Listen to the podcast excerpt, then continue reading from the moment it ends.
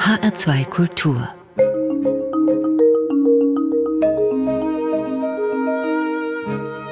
Doppelkopf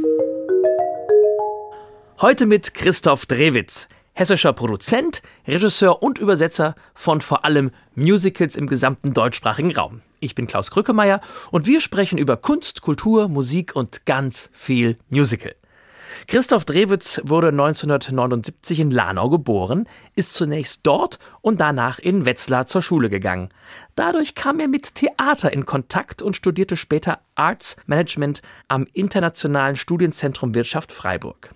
Danach besetzte er als Casting Director die Berliner Premiere der Performance Show Blue Man Group und war anschließend als Casting Associate für Stage Entertainment Deutschland tätig, wo er als künstlerischer Leiter für Musicalproduktionen wie zum Beispiel Mamma Mia, Ich war noch niemals in New York oder Sister Act verantwortlich war.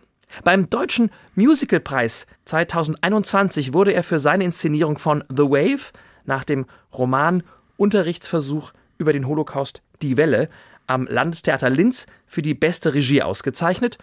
2022 wurde er bei diesem Preis in der Kategorie Beste Regie für das Musical Drosselbart bei den Brüder Grimm Festspielen Hanau nominiert und die von ihm inszenierte Produktion Kudam 56 nach dem dreiteiligen ZDF-Fernsehfilm über den Aufbruch der Jugend in den 1950er Jahren gewann in der Kategorie Bestes Musical. Herzlich willkommen im Studio und herzlichen Glückwunsch zu den Preisen Christoph Drewitz. Ja, wunderbar. Schön, dass ich da sein darf. Ich freue mich sehr. Danke für die ausführliche Einleitung. Das äh, fühle ich mich ganz geschmeichelt. Stimmt das alles? Das stimmt alles, ja, ja, auf jeden Fall. da ist ja einiges an Bühne, Theater, Musical im Leben schon passiert. Können Sie sich noch an den Tag erinnern, an dem die Magie des Theaters, des Musicals zum ersten Mal Sie verzaubert hat? Ja, tatsächlich ganz genau. Das war der nicht der Tag meiner Firmung, aber das war kurz danach. Mein Bruder hat mir das damals zur Firmung geschenkt, einen Besuch bei Starlight Express in Bochum. Und äh, das war ganz spannend. Da bin ich hingefahren mit ihm und mit der Familie. Und das hat mich ziemlich gefangen genommen damals. Ne? Menschen auf Rollschuhen, die singen, tanzen, spielen. Und das war der erste Kontakt mit äh, ja, Musiktheater. Also natürlich, ich war auch schon als Kind in der Kinderoper und solche Sachen, aber das hat mich damals dann so bewusst richtig mitgenommen ohne dass ich das Gefühl hatte, dass ich das vielleicht mal selbst beruflich machen werde. Aber das war eine schöne äh, einschneidende Erfahrung und ähm, ja, das ging dann später im, im Schulbetrieb dann weiter, als ich die erste Gelegenheit hatte, selbst beim Musical mitzumachen. Sie haben es gerade angesprochen, in der Schule ging es dann weiter. Dann in der Schule in Lana oder dann schon in der Goethe-Schule in Wetzlar? Das war in Wetzlar in der Goethe-Schule. Ähm, da gab es eine, und da gibt es heute noch eine, eine sehr, sehr äh, aktive Musical-Gruppe, die zu den ältesten, die die älteste Musical-Gruppe Deutschlands tatsächlich ist und die ja seit vielen, vielen Jahren Musicals produziert hat. Und ich bin damals gefragt worden, ob ich denn unterstützen könnte in der Produktionsleitung. Ich sollte doch mal ein Programmheft für die Produktion Die Schöne und das Biest machen. Da hätte der Produktionsleiter keine Zeit für, ob ich mir das vorstellen kann. Ich hatte überhaupt keine Ahnung, wie man so ein Programmheft macht, aber dachte, ja, komm, gehe ich mal hin und dann schwuppdiwupp saß ich da in den Proben, habe Interviews geführt mit dem Ensemble, äh, Informationen eingeholt, mich das alles auf mich wirken lassen und dann war ich da drin und im nächsten Jahr hat man mich gefragt, ob ich nicht Regieassistenz machen möchte. Auch davon hatte ich überhaupt keine Ahnung, ne, weil das hat mir noch keiner erklärt, wie das war. Meine äh, theatralen Erfahrungen beliefen sich bis dahin auf Faschingsauftritte bei uns im, im Dorf, äh, im, ja, im, im Saal quasi, wo man dann bei der Faschingssitzung aufgetreten ist. Mit was? Und Oh, damals habe ich ganz toll äh, Sachen parodieren können von ähm, RTL Samstagnacht. Ich konnte zwei Stühle, eine Meinung sehr hervorragend äh, nachmachen mit einem Kollegen, mit einem damaligen Lehrer von mir. Und damit sind wir aufgetreten und das hat uns ähm, äh, große Theatermeriten im Dorf eingebracht. Aber trotzdem muss es ja irgendwie sie auf die Bühne gelockt haben, auch wenn es an, an, an, an Fasching oder so war. Wie kam da die Idee oder der erste Funken zu sagen, ich probiere es aus oder ich imitiere das jetzt oder das kann ich auch? Ich glaube, das war diese Prägung. Ich glaube, ich war von klein her immer bei diesen äh, Faschingssitzungen dabei. Äh, ich habe mich immer äh, dafür interessiert. Meine, meine Mutter hat damals auch aktiv dort äh, mitgemacht und ist immer aufgetreten. Und so war, glaube ich, die erste Berührung. Und das hat sich dann aber nie ausgeprägt, dass ich dann sagte, oh, das will ich jetzt selber unbedingt dauerhaft machen. Ich habe gesagt, ich mache das mal, ich habe da Spaß dran. Ich war immer ein bisschen, war schon immer so ein bisschen auch der Klassenclown damals. Also ich konnte mich da ganz gut verwirklichen, hatte keine Scheu davor, vor Menschen zu sprechen und auf der Bühne zu stehen. Und dann hat sich das äh, in, sage ich mal, etwas geordnetere Bahnen dann in der Goethe-Schule lenken lassen. Und dann ging es über Regieassistenz, dann habe ich dort auch selbst mitgespielt, dann habe ich die Produktionsleitung viele Jahre übernommen. Und so bin ich von meinem ursprünglichen Berufswunsch, Journalist zu werden, äh, weggekommen hin zu, ja, jetzt glaube ich, könnte ich doch Theater machen. Und dann ähm, habe ich dieses äh, Studium ergriffen des Kulturmanagements, weil ich dann dachte, ich glaube, ich gehe mal hinter die Kulissen. Da werden, äh, da fühle ich mich mehr zu Hause dann doch. Da, da werden Leute gebraucht und ich, weil es gibt ganz viele Leute, die viel toller singen können, die viel toller tanzen können und viel toller spielen können als ich. Und habe mich damals nicht getraut, die Karriere auf der Bühne einzuschlagen. Und so bin ich hinter den Kulissen gelandet. Ja, und das hat sich aber eigentlich ganz gut ähm, dann auch alles gefügt, weil ich ja auch heute ab und zu, wenn ich es kann, in meiner Freizeit quasi auch selbst noch auf der Bühne stehe, wenn es denn die Zeit zulässt. Der weitere Schritt war dann nicht, ich werde Schauspieler, Regisseur und gehe dann eine der großen äh, Unis, keine Ahnung, in Essen oder äh, in, in München, sondern es war dann die Ausbildung Arts Management in Freiburg. Das sind ja Sachen, die jetzt einem nicht so direkt einfallen. Wie sind Sie da auf die Idee gekommen, das zu machen und dort zu machen? Ja, das ist ähm, tatsächlich auch fast wie ein Zufall gewesen. Ne? Also ich wollte eigentlich angewandte Theaterwissenschaften in Gießen studieren, habe die Aufnahmeprüfung gemacht, bin bis in die letzte Runde gekommen, bin dann dort leider nicht mehr weitergekommen und musste mich dann nach was anderem umschauen und wäre dann mit Wartelistenplätzen noch woanders zur Theaterwissenschaften gekommen, habe aber dann in einem Sommerurlaub in einer Zeitung eine Anzeige gesehen über das zum Studium Kulturmanagement. Das war was ganz Neues, Ende der 90er Jahre, das gab es gar nicht. Und das fand ich spannend, weil das hatte ich tatsächlich in dieser Art in meiner Schulzeit ja gemacht. Ich habe die Produktionsleiter dieser Schulgruppe gemacht und dachte, oh, das kann ich ganz gut, das klingt eigentlich ganz spannend. Und ich dachte, Freiburg ist eine schöne Ecke da unten in Deutschland. Bin mit meiner Mutter dann damals dahin gefahren zum, ja, zu, zum Prüfungsgespräch, Bewerbungsgespräch und dann wurde ich da aufgenommen und dann habe ich das dort machen können, das Studium. Und das hat mir tatsächlich äh, sehr, sehr gut gefallen, weil das ein sehr praxisorientiertes Studium war. Das war ein Privatstudium, das heißt, das war dann sehr kompakt. Das musste auch tatsächlich bezahlt werden und da bin ich meinen Eltern heute noch dankbar, dass die das ermöglicht haben, denn das war jetzt nicht selbstverständlich, dass man das bei uns in der Familie konnte. Und äh, ich habe das mit sehr viel Ernsthaftigkeit dann auch betrieben, weil ich wusste, ähm, ich möchte da was zurückgeben, dass ich das meine Eltern ähm, wirklich erlauben, dass ich das machen kann und äh, bin dann da zwei Jahre gewesen. Und ein Teil dieses Studiums war dann quasi ein Praktikum äh, am Ende von neun Monaten, was ich absolvieren musste, also am Beruf quasi. Und dort bin ich dann nach Hamburg gekommen zur damaligen Stageholding, zum damals neuen Anbieter für Musicals neben der damals noch ähm, sehr großen Stella. Und die haben damals König der Löwen gemacht und Elisabeth in Essen die Stageholding. Und ich bin dort dann als Praktikant in die Castingabteilung gekommen.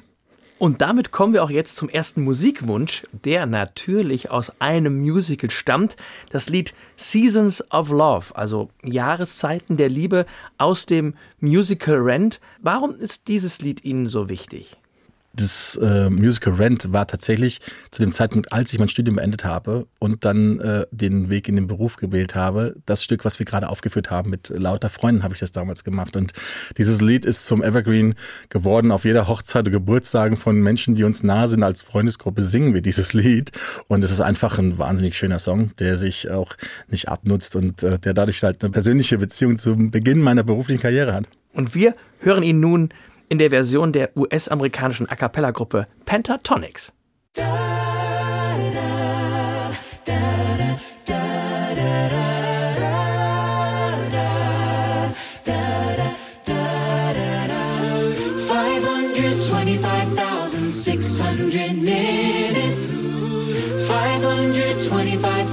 Moments, oh dear. 525,600 minutes. How do you measure, measure a year?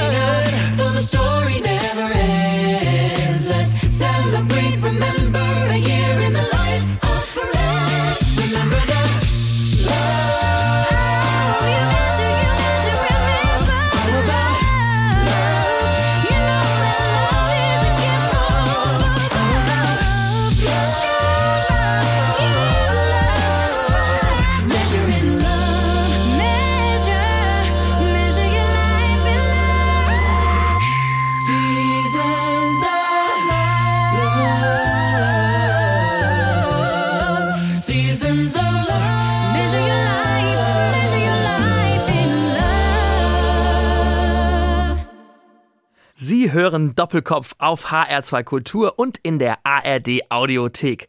Ich bin Klaus Krückemeier und dieser Titel Seasons of Love aus dem Musical Rent, das war der erste Musikwunsch meines Gastes Christoph Drewitz, Regisseur von diversen Musicals. Nach dem Studium über ein Praktikum bei der Stage in Hamburg angekommen. Das ist ja mittlerweile der größte, glaube ich, professionelle Musical-Anbieter in Deutschland mit großen Produktionen in Hamburg, Berlin und Stuttgart. Das heißt, da sind sie ja direkt ganz oben schon angekommen. Ich hatte, glaube ich, das große Glück, ich war so ein Musical-Nerd damals. Also das ich, was heißt Nerd? Ne? Ich kannte halt viele Stücke zu dem Zeitpunkt, habe vieles angeschaut, was es in Deutschland schon gab und war, glaube ich, für diesen Job im Casting dadurch sehr, sehr gut geeignet, weil ich einfach viele Menschen kannte, die auf diesen Bühnen standen. Und zusammen mit meinem Studium dann, dieses Kulturmanagement-Studium, das hat das einfach sehr gut zusammengebracht. Also insofern war diese Praktikumsstelle eigentlich tatsächlich wie für mich gemacht. Und ich war auch tatsächlich einer im Studium, die sich sehr schnell auch spezifiziert hatten. Zu sagen, ich gehe mehr ins kommerzielle Musiktheater. Da ist, glaube ich, eine große Lücke. Da ist Bedarf an, an Menschen, die sich damit ernsthaft auseinandersetzen, weil das ja doch immer, gerade Ende der 90er, ein Genre war, was nicht so ähm, verbreitet ist und jenseits der großen Musicalhäuser jetzt an, an anderen Theatern noch nicht so angekommen war dass das ähm, ein direkter und, und leicht zugänglicher Weg war. Und so kam ich als Fachkraft quasi für Musical, äh, glaube ich, sehr schnell da rein und habe gemerkt, ich kann mich da gut einbringen und es wurde auch gewünscht. Und ich hatte ein großes, mein großes Glück war das Pech der großen Firma Stella, die zu diesem Zeitpunkt gerade in die Insolvenz rutschte und die Stageholding auf einem Schlag sehr groß wurde ähm, und deswegen Mitarbeiter gesucht wurden. Das heißt, vom Praktikum war der Weg in die feste Übernahme dann, der war dann relativ einfach. Und wann und wie kam dann der Schritt vom Besetzen zum Inszenieren auf der großen Bühne? Ja, das lief so parallel. Ich habe tatsächlich ähm, neben meinem äh, Beruf dann immer noch zu Hause in Wetzlar weiter Theater gemacht. Mit meinen Freunden habe ich ein Ensemble gegründet ähm, und wir sind dort ins Kellertheater nach Wetzlar gezogen und haben dort gemeinsam Theater gemacht. Und dort habe ich inszeniert und mitgespielt. Und das lief immer so parallel. Das habe ich so nebenbei noch getan. Und dann äh, habe ich gemerkt, dass sich das beides äh, in eine Richtung bewegt, dass ich doch sehr künstlerisch geprägt bin. Ich war, ähm, also mein erster Job war ja Assistenz der Geschäftsführung quasi zu sein. Und das konnte mit meinem Studium natürlich sehr gut funktionieren. Das hat mir auch Spaß gemacht. Aber meine Chefin damals, die heutige Geschäftsführerin von, von Stage Entertainment, Uschi Neuss, hat gesagt, nee, Christoph, du musst dich irgendwie, du musst ans Theater, du musst mit den Leuten künstlerisch zu tun haben, du musst da was anderes machen und bin dann nochmal ins Casting zurückgegangen. Das war dann so diese, dieser Mittelweg. Und dann gab es damals, 2005, 2006, wurde eine Stelle geschaffen am Theater des Westens, eine Ausbildungsstelle für einen künstlerischen Leiter, weil es diese Position so nicht zu lernen gibt in Deutschland. Das heißt, die künstlerische Verantwortung für ein Stück, für ein großes Musical zu haben, das sind meistens Quereinsteiger.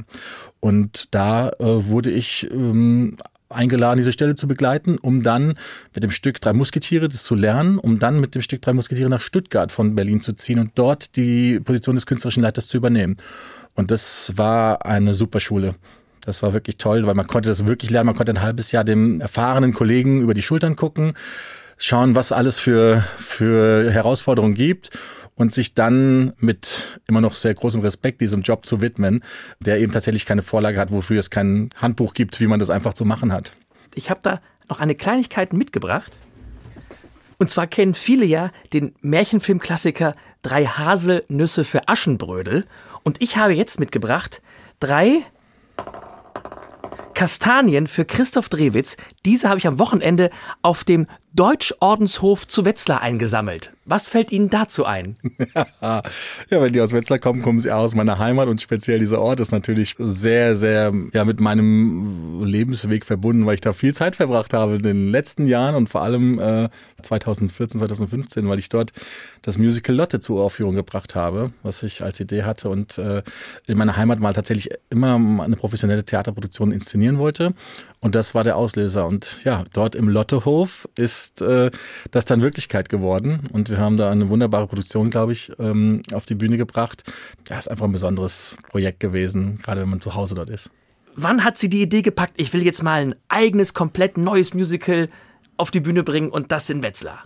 Das Datum kann ich nicht mehr genau benennen, aber ich habe immer gesagt, während meines beruflichen Werdegangs, ich finde, dass Musical in Deutschland weitergebracht werden muss. Es muss professionalisiert werden, sage ich immer. Es müssen eigene Stoffe auch zur Aufführung kommen und mehr und mehr zur Aufführung kommen. Es gab das schon immer und es gab auch immer wieder Uraufführungen ähm, unterschiedlicher Qualitäten. Es gibt Uraufführungen im Amateurbereich, im professionellen Bereich. Und ich habe gesagt, ich möchte aber mit dem Know-how, was ich habe aus dem professionellen Bereich, durch meinen, durch meinen, meine Herkunft geprägten Ort, was zusammen zusammenbringen und dachte, ich möchte gerne äh, in der Stadt, wo ich herkomme, äh, das möglichst professionelle Theater, was möglich ist, ähm, auch darbieten. Und habe dann ähm, eine Idee geboren, dass ich dachte, naja klar, man kann, Wetzlar ist Goethe-Stadt und Optikstadt, also man hat die zwei Möglichkeiten, mit denen man sich beschäftigen kann und fand das sehr spannend, daraus was zu machen, weil es halt am Original-Schauplatz möglich war. Und mit meinen Kollegen Kevin Schröder und Marian Lux, die ich zu dem Zeitpunkt schon sehr gut kannte und schätzte, habe ich gesagt, habt ihr nicht eine Idee, wie wir das musiktheatralisch umsetzen können?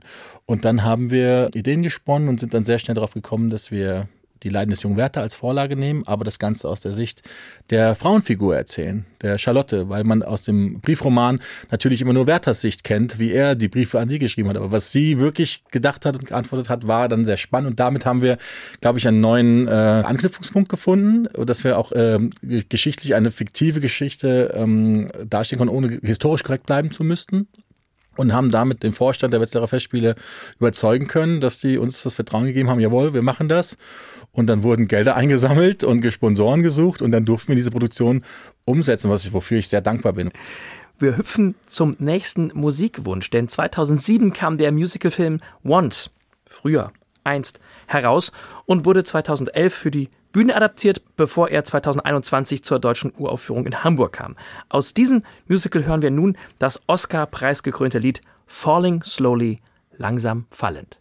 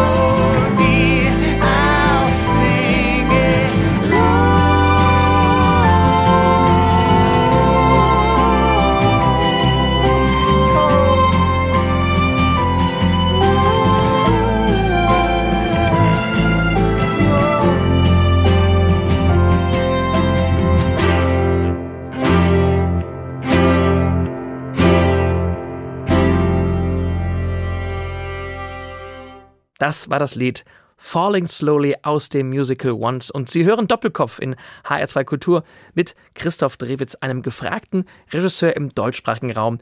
Ich bin Klaus Krückemeier. Warum haben Sie sich diesen Song gewünscht? Falling Slowly ist ein All-Time-Favorite von mir schon gewesen, bevor es auf der Bühne war, weil ich den Film schon sehr mochte.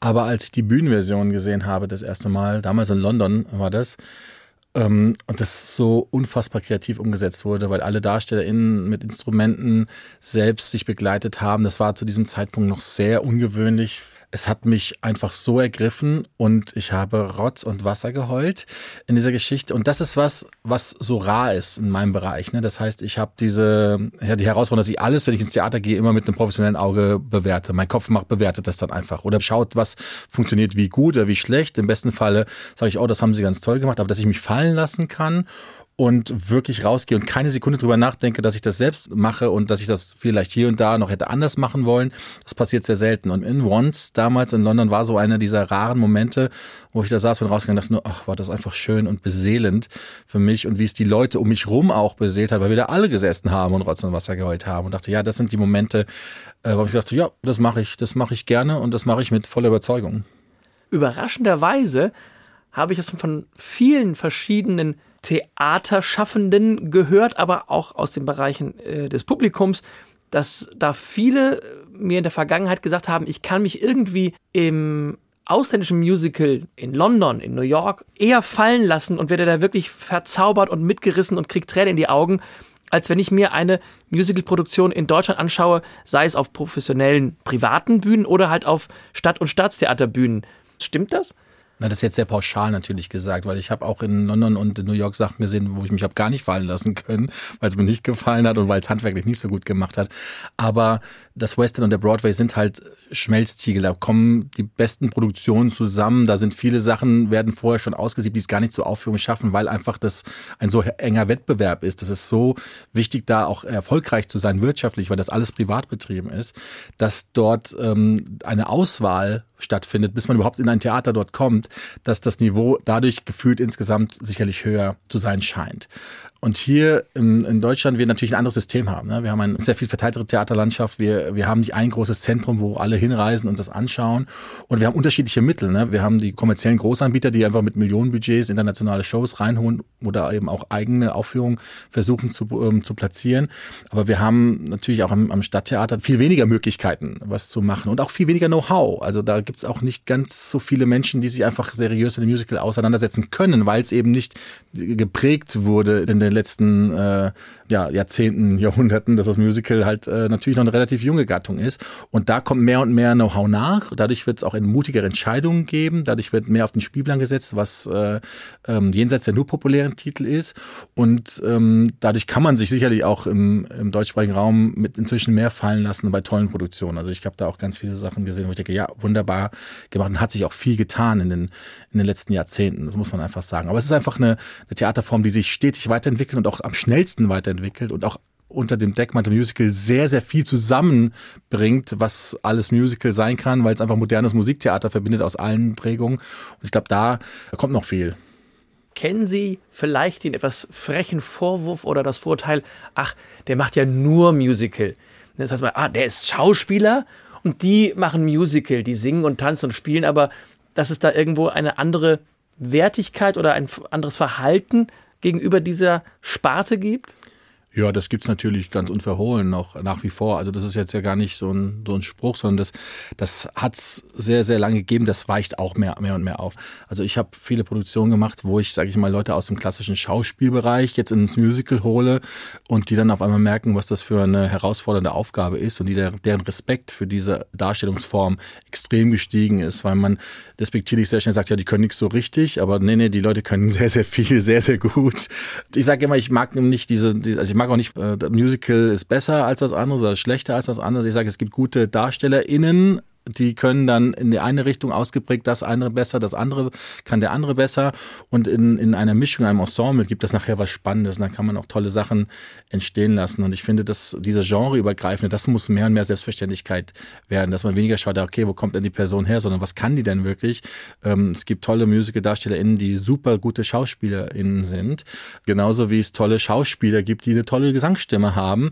Und äh, es gibt auch Leute, die das nicht so gut können und die können das in die eine Richtung, in die andere nicht. Sondern es muss einfach sagen, im Idealfall hat man tolle Künstler auf den Produktionen äh, sitzen und dann ist mir erstmal wurscht, ob die vom Musical kommen, vom Schauspiel kommen, von der Oper kommen. Sondern ich interessiere mich bei meinen Besetzungen tatsächlich immer dafür, was sind das für Menschen, die da kommen, was bringen die für ein Talent mit und wenn ich das Glück habe, eine Uraufführung zu machen, kann ich ja auch glücklicherweise Einfluss darauf nehmen, wie ich Figuren gestalte, um die Stärken dieser Menschen herauszuarbeiten. Haben Sie selber denn auch mal Probleme gehabt nach dem Motto, während die anderen halt weiter Volleyball und Fußball spielten, äh, der macht jetzt hier äh, Singen und Tanzen? Ja, das war am Anfang schon so, weil ich komme, komme ja wirklich aus einer völligen äh, Nicht-Künstlerfamilie. Ich bin der einzige Künstler in der Familie und bei uns im Dorf war ich halt immer der, der im Fußballverein war und der Volleyball gespielt, alles, alles relativ gut und ähm, das war für viele sehr überraschend, wie das denn jetzt auf einmal so ein Beruf sein kann. Aber heutzutage ist das äh, überhaupt kein Thema, sondern es, ich freue mich, wenn Leute mich kennen und Sachen anschauen. Also jetzt gerade in Wetzlar bei mir zu Hause, wenn wir Lotte gemacht haben, freue ich mich total, wenn Menschen da in die Aufführung kamen, von denen ich nie erwartet, dass die ins Theater gehen würden, weil sie gedacht haben, das muss ich mir mal anschauen. Da macht der Christoph was, da müssen wir mal, mal hingehen. Und dann im Idealfall hat es ihnen gefallen und sie gehen noch mal woanders hin. Ne, das ist ja das, was Tolles, um zu sagen, ja, das war ein guter Abend. Und ja, also ich habe gar keine, gar keine Berührungsängste heutzutage mehr. Also ich finde ich nicht, der macht jetzt irgendwie was Außergewöhnliches. Das ist halt mein Beruf, den mache ich gerne, aber ich bin ja immer noch die Person, die ich immer war und äh, ich muss das auch nicht die ganze Zeit vor mir hertragen. Ne? Ganz toll, dass es auch von Ihrer Familie so unterstützt und gefördert wurde. Sie sagten ja eben, das Studium war auch gar nicht so günstig. Da muss man euch auch erstmal Überzeugungsarbeit manchmal leisten. Und die sagen, was, du willst irgendwas mit Kultur machen? Mach was Anständiges. Ja, ich muss sagen, dass bis heute ich bin so unfassbar dankbar äh, meinen Eltern gegenüber. Mein Vater lebt leider nicht mehr. Mein, meine Mutter äh, kriegt das aber natürlich mit und die ist sehr, sehr stolz darauf, was ich mache. Und die kommt natürlich zu fast allem, was ich mache. Das guckt die sich an. Und das war tatsächlich gar kein großes Problem damals. Die haben gesagt, wenn du das machen willst, dann kriegen wir das irgendwie hin. Und das hat mich sehr beeindruckt damals, weil ich dachte, Gott, wie mache ich denn, wenn ich jetzt sage, ich will Theater machen und dann die, die schlagen noch die Hände über den Kopf zusammen. Aber das war nicht ein Gespräch mit meinen Eltern, wo das äh, ein, ein Problem war. Sagen, nein, das, ich glaube, die haben mir sehr viel Vertrauen entgegengebracht, weil ich sehr gewissenhaft ähm, auch schon so durch meine Schulzeit gegangen bin und das auch nicht so wie so ein flapsiger Gedanke in mir gereift ist, sondern ich das schon sehr akribisch dann auch in meinem Studium weiterverfolgt habe und ähm, bin da wirklich äh, wirklich sehr dankbar für, dass ich diese Unterstützung erfahren habe. Wir schlagen die Brücke zu einem nächsten großen Meilenstein ihres Schaffens mit dem nächsten Musikwunsch. Und zwar das nächste Lied von Elton John ist sehr bekannt. Schon 1970 war das, der, glaube ich, der, einer der großen Songs, der, der für den Durchbruch von Elton John äh, sorgte. Your Song, Ihr Song, Dein Song. Wir hören ihn mal an und fragen danach, was da die Bedeutung für Sie ist.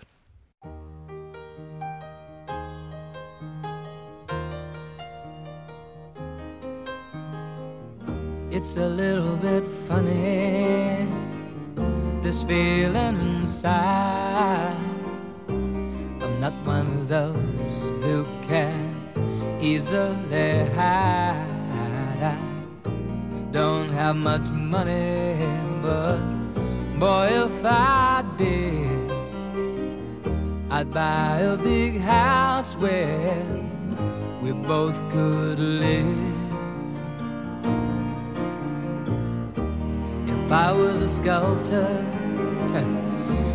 but then again, no, or a man who makes potions in a traveling show. I know it's not much, but it's the best I can do. My gift is my song, and this one's for you. And you can tell everybody this is your song. It may be quite simple, but now that it's done, I hope you don't mind. I hope you don't mind that I put down the words how wonderful life is while you're in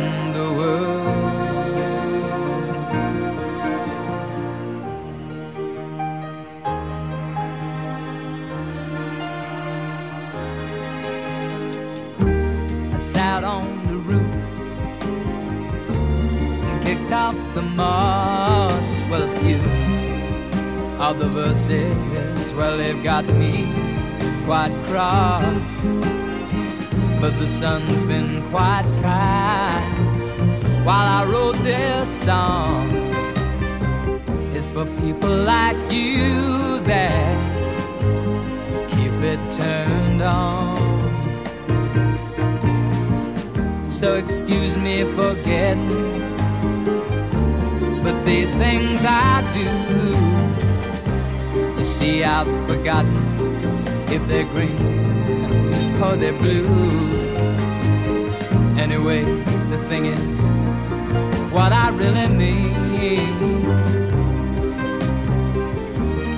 Yours are the sweetest eyes I've ever seen. You can tell everybody this is the song.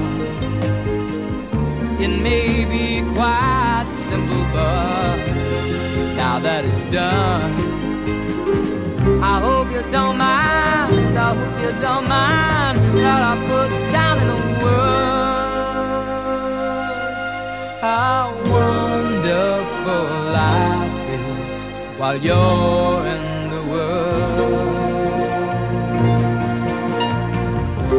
you don't mind. I hope you don't mind that I put down in words how wonderful life is while you're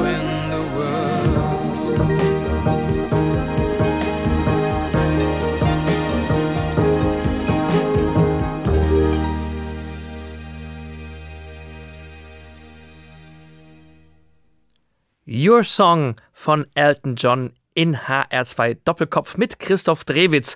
Regisseur, Produzent, Übersetzer und manchmal auch Schauspieler, Sänger. Mein Name ist Klaus Krückemeier. Dieser Song hat für Sie eine ganz besondere Bedeutung. Was steckt da dahinter? Ja, der Song begleitet mich seit ein paar Monaten jetzt äh, jeden Tag und äh, mit der Musicalproduktion Moulin Rouge, die im Kölner Musical Dome ähm, aufgeführt wird, ähm, die aus Amerika importiert wurde und die ich quasi für den deutschen Markt mit inszeniert habe, ähm, basierend auf der Originalfassung. Und da kommt dieser Song drin vor und ist sowieso schon vorher auch ein, ein, einer meiner Lieblingssongs gewesen und hat jetzt durch diesen Kontext natürlich nochmal eine neue Bedeutung bekommen. Moulin Rouge war ja zuerst ein großer Kinofilm, sehr aufwendig, mit interessanten Farben, Formen, Kostümen und wurde dann für die Bühne umadaptiert. Und wie muss ich mir Ihre Arbeit vorstellen, wenn Sie sagen, das ist eigentlich eine amerikanische Produktion und ich durfte sie jetzt für den deutschen Markt adaptieren? Wie läuft sowas ab? Das ist bei deutschen Adaptionen immer so eine Gefahr, dass die Original-Kreativteams, die sind eben aus Amerika oder aus England, dann nach Deutschland kommen und das eins zu eins adaptieren und dann sich keine Gedanken machen, was vielleicht für den ja, Kulturbereich hier besonders ist. Und das ist zum einen natürlich die größte Herausforderung ist die Sprache, weil was macht ein Stück? Gerade Moulin Rouge besteht aus ganz vielen äh, Songs aus der Pop-Rock-Historie. Ähm, wie kann man das adaptieren, dass es dem deutschen Zuschauer, der deutschen Zuschauerin zugänglich ist?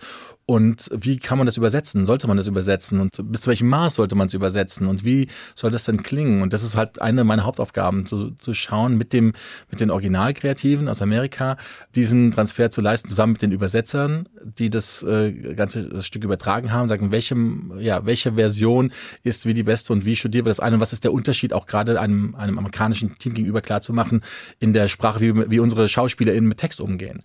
Und das ist dann äh, neben der, sag ich mal, neben dem Rahmen, der, der genau der gleiche ist. Die Inszenierung ist zu sehr, sehr großen Teilen sehr ähnlich, äh, gerade vom Bombast und auch vom, vom Aufwand her und auch von der Songauswahl, abgesehen von wenigen äh, deutschen Adaptionen, die wir reingebracht haben, ähm, ihnen zu zeigen, so und so kann man das jetzt äh, zusammenbringen und umsetzen, so dass es für uns hier gut funktioniert. Und das durfte ich jetzt äh, machen. Ich habe das schon mal vor ein paar Jahren für das Musical Rocky gemacht gemacht. Dort war ich dann selbst auch in, in New York tätig bei der Aufführung dort und habe dort mitgewirkt. Und weil es der gleiche Regisseur ist, der damals Rocky ähm, gemacht hat, hat er gesagt, hey, willst du das nicht in Deutschland jetzt wieder für mich dort auf die Bühne äh, mitbringen? Und zusammen mit einem fantastischen Kreativteam aus, aus lauter Experten aus der Londoner Produktion, aus der amerikanischen Produktion, haben wir jetzt das ähm, ja, für Köln adaptiert und äh, spielen das jetzt. Ich stelle mir das spannend vor. Wie geht man da in den Austausch mit den Originalschaffenden und erklärt denen, dann nimmt man das Handy dann und sagt, hier, äh, pass mal auf, das und das ist auf Deutsch nicht witzig, das müssen wir anders machen, ich habe da eine coole Idee. Und dann sagen die, äh, auf gar keinen Fall oder mach doch, was du willst. Wie kann ich mir das vorstellen? Also mach doch, was du willst, sagen die nie.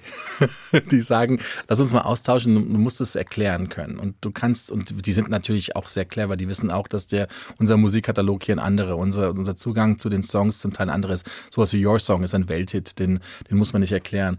Im Stück bei uns ist er auf Deutsch übersetzt, ähm, weil er für die Handlung sehr treibend ist. Und ähm, deswegen haben wir da, gab es eine klare Entscheidung, der muss übersetzt werden. Und das ist auch eine tolle Übersetzung geworden, sehr poetisch. Es gibt aber andere Songs, die im Rahmen des, des Moulin Rouge, der ja Nachtclub ist, ähm, auf dort auf der Bühne dargeboten werden, wo wir sagen, da können wir mit englischen Songs auch, da können wir auch das Original drin behalten, weil es die universelle Sprache der Liebe, sagen wir immer, in diesem Stück bedient.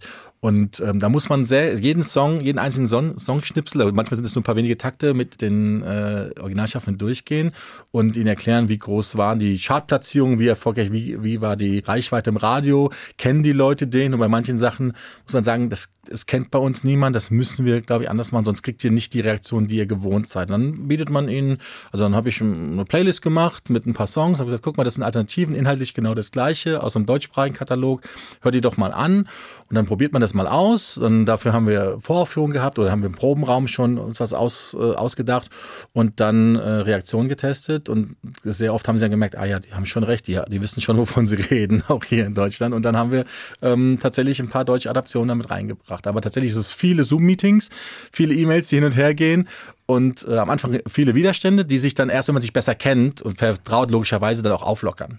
Gab es eine besondere Stolperstelle oder Problem, wo man härter kämpfen musste oder wo es ganz schnell ging, dass man da was ausgetauscht, verändert hatte?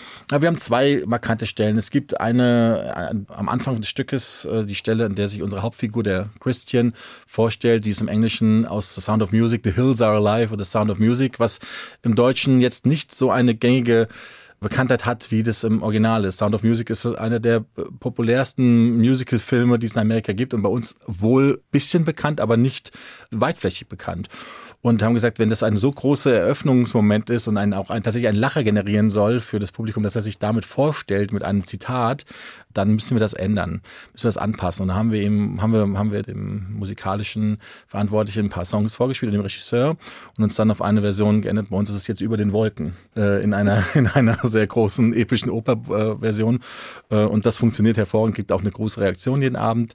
Und die andere Herausforderung, es gibt das berühmte Elephant Love Medley, was es im Film auch schon gibt, wo ganz viele Songs miteinander verstrickt sind, wo die beiden Hauptfiguren sich eine Art Konversation geben äh, über über Songzitate und die konnten wir nicht anfassen. Das war tatsächlich, weil das, das Gerüst dieses Songs so komplex ist, dass es da hieß, na, das wollen wir so machen. Das heißt, das haben wir jetzt zum Teil nur übersetzt. Die unbekannteren Songs äh, nehmen wir als das, was sie sind. Sie sind auch nicht so unbekannt, aber sie sind halt eben nicht so schadtauglich zum Teil, wie sie das im Original waren. Aber es funktioniert als Szene hervorragend, so wie es ist, so wie dass wir gesagt haben, nein, wir, zerstückeln das jetzt zu diesem Zeitpunkt nicht und wir ähm, lassen das einfach so, wie es im Original ist, weil es tatsächlich äh, mit einer deutsch-englischen Übersetzung eigentlich am besten funktioniert, um diesen, diese Konversation aufrechtzuerhalten spannendes Gerüst, Lieder zu haben, die man meistens aus dem englischen Original kennt, aber dann zu entscheiden, jetzt brauchen wir es in Deutsch, jetzt können wir es in Englisch laufen lassen. Plus es gibt ja auch noch die Schwierigkeit, weil sie ja mit einer internationalen Crew arbeiten, dass ja nicht alle Muttersprachler sind. Wie kriegt man die dann dahin und sagt, pass auf, ähm, da muss jetzt eine Pointe sein und hier musst du da betonen oder ja, das ist natürlich viel Proben, Proben, Proben. Ähm, und tatsächlich auch, was die Übersetzung angeht, es gibt kein wirkliches richtig oder falsches, es gibt nur Meinungen. So, man muss dann gucken, was, wie, wie wirkt das auf die meisten Leute. Also tatsächlich äh, wird es immer jemand geben, der sagt, ich finde es aber total blöd, dass ihr Your Song übersetzt habt. Es wird ganz viele Leute geben, die sagen, das ist total schön, wie ihr das übersetzt habt. Und es wird Leute geben, die sagen, naja, das hätte man so lassen können, ist aber auch schön, dass sie es gemacht haben. Aber es ist eine Gefühlssache, das ist eine Erfahrungssache, die sich durch die Probe entsteht. Wie transportiert sich die Geschichte? Manchmal muss ich das Gefühl mehr transportieren, manchmal muss ich die ähm, Geschichte genauer transportieren und wir müssen auf, auf die Wörter genauer achten. Und das hat dann eben, das, das ergibt das Gesamtbild. Also es ist sehr kompliziert komplexe Gedanken. Wir haben tatsächlich in jeden Song sehr, sehr viel Detail reingebracht und sehr, sehr viel gesprochen darüber, ob das richtig ist. Und dieses sehr internationale Ensemble auch auf verschiedene Sprachen getrimmt. Das war natürlich auch dort. Die mussten eine deutsche Version einstudieren, eine englische Version. Am Ende war es eine Mischmasch und das mussten die sich merken. Ähm, das ist schon auch eine Herausforderung. Und die sind zum Glück alle phonetisch so stark, dass sie sich da auch ähm, schnell drauf einlassen konnten. Wie muss ich mir das Arbeiten vor Ort vorstellen? Ist das Deutsch, Englisch, Denglisch? Die Arbeitssprache ist Englisch, also wir probieren das Stück in Englisch ein, einfach nur weil das Team großteils Englisch ist und weil wir tatsächlich so viele Nationalitäten in der Probe haben, dass dann Englisch so die universelle Sprache ist, die fast alle verstehen. Gespielt wird dann hauptsächlich auf Deutsch und ähm, ich bin dann dafür da, entweder zu übersetzen, Sachen klarer zu machen, das amerikanische Team kennt natürlich sehr genau die Originalvorlage. Das heißt, die wissen auch, wenn sie eine Szene sehen, ah, an der an der Stelle sind wir und dann merken die nach ein paar Wochen natürlich auch, das ist das Vokabular, was wir im Deutschen benutzen. Das ist tatsächlich sehr, sehr gut transportiert sich das. Ich habe auch schon mal in, in, Tschechien selbst inszeniert, hatte keine Ahnung von Tschechisch und da, das ging auch nach zwei, drei Tagen, hat man sich so reingehört, weil ich das Stück so gut kannte. Das ist überraschend einfach dann. Ähm, aber es ist so ein Mischmasch der verschiedenen Sprachen. Also momentan mein Kopf sagt, denkt auch in Englisch, Deutsch gerade äh, selbst und so geht es auch abends in der Show, dass es eben diese beiden Sprachen Sprachen sind. Aber ich glaube, es überfordert das Publikum nicht, sondern es ist, äh, es nimmt das Publikum trotzdem mit und jeder mit unterschiedlichen Sprachkenntnissen kann da äh, einen guten Abend haben. Also man muss jetzt nicht sehr gut in Englisch sein, um jetzt zum Beispiel bei Moulin Rouge einen richtig guten Abend zu haben. Wenn man die meisten Songs, die, die dann in Englisch sind, die wird man in der Regel dann auch kennen. Also wieder ein tolles Beispiel, dass Musik die universelle Sprache auf der ganzen Welt sein kann. Auf jeden Fall, ja toll. Ja, ich bin sehr gespannt und freue mich jetzt schon drauf, weitere tolle Inszenierungen von Ihnen zu sehen. Wir kommen aber schon zum letzten Musikwunsch und zwar zum Lied Radio Orchid, also Radio Orchidee. Das stammt nicht aus einem Musical, sondern von der Hannoveraner Rockband Fury in the Slaughterhouse. Was steckt da für Sie dahinter? Ja, da kann ich wieder mein, auf meinen Bruder zurückkommen, der mich ja geprägt hat. Der ist ein paar Jahre älter als ich und der hat mich als Junge, hat er mich zu Konzerten von Fury in the Slaughterhouse mitgenommen, weil das seine Lieblingsband war. Und so habe ich auch noch den direkten Zugang zu der Musik bekommen. Ich mag die äh, Theatralik der Musik von der Band nach wie vor sehr. Die ist auch zeitlos. Dieser Song ist einfach auch ein, erzählt eine Geschichte in sich geschlossen. Also ich würde wahnsinnig gerne mal ein Musical über deren Songs mit deren Songs machen. Und das ist auch so ein Alltime-Favorite von mir, weil er eben jetzt nicht mal aus einem Musical stammt. Ich wollte einfach auch, dass nicht die Leute denken, ich höre den ganzen Tag nur Musical-Songs. Nein, aber das ist wirklich äh, eine, äh, auch meine Lieblingsband geworden ähm, über die vielen Jahre. Und ähm, ja, so hat sich dann der Kreis geschlossen und ich finde, das ist einfach ein richtig guter Song. Die Band ist ja wieder aktiv und unterwegs. Vielleicht kann man da ja mal einen Kontakt herstellen. Ich bin sehr gespannt, ob es irgendwann demnächst ein Musical gibt, wo vielleicht aus deren Songs etwas Neues kreiert wird. Und dann, äh, spätestens dann, lade ich Sie gerne wieder ein. das war Doppelkopf mit Produzent, Regisseur und Übersetzer von Musicals Christoph Drewitz. Ich bin Klaus Krückemeier. Vielen Dank fürs Einschalten. Dieses Gespräch gibt es zum immer wieder hören als Podcast auf der Homepage von HR2 Kultur sowie in der ARD Audiothek. Wir verabschieden uns mit dem Lied Radio Orchid von der Band Fury in the Slaughterhouse.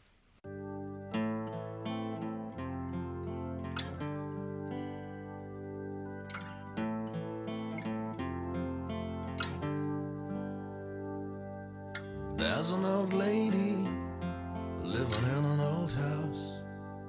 Since her husband died, she hasn't been out.